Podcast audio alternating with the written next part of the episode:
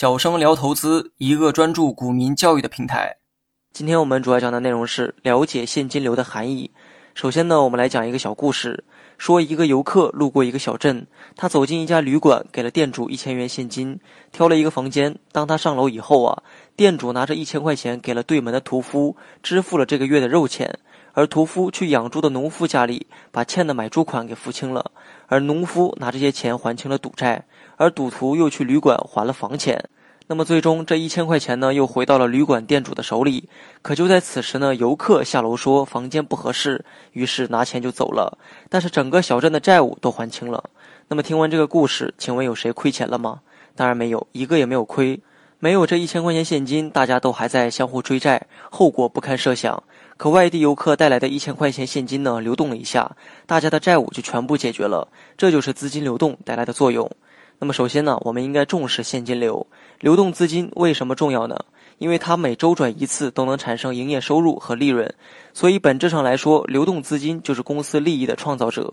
一些刚入行的小公司啊，本来创业资金就不足，为了生存、虎口夺食，展开低价竞争，货物发出去以后呢，账款被客户拖欠。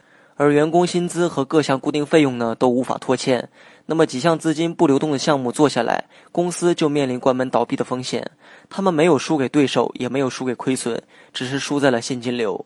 那么从现金流如何看出一个公司的好坏呢？首先呢，现金流分三大部分。那么以前我们也提到过，经营性现金流净额当然是越大越好，这代表一个公司啊运营的较为健康，能够及时收回货款，同时对于成本的控制呢也较为出色，账面上拥有充裕的现金，可以保证公司的稳健运营，也为进一步的发展提供了充足的弹药。那么筹资现金流当然也是净额为正比较好，这代表公司啊可以拥有较好的信用，获得足够的资金。但是具体情况具体分析，在保证公司运营的情况下，能够获得低成本的资金，对于公司来说是最好不过的了。那么对于投资现金流来说，也需要具体情况具体分析。比如，如果在保证项目可靠的前提下，公司长期投资越多，那么对于公司后期的发展就提供了较好的保障。这代表公司会花钱，当然这需要拉长时间周期来看，不能仅看一个季度或者是一年来判定。好了，本期节目就到这里。详细内容你也可以在节目下方查看文字稿件。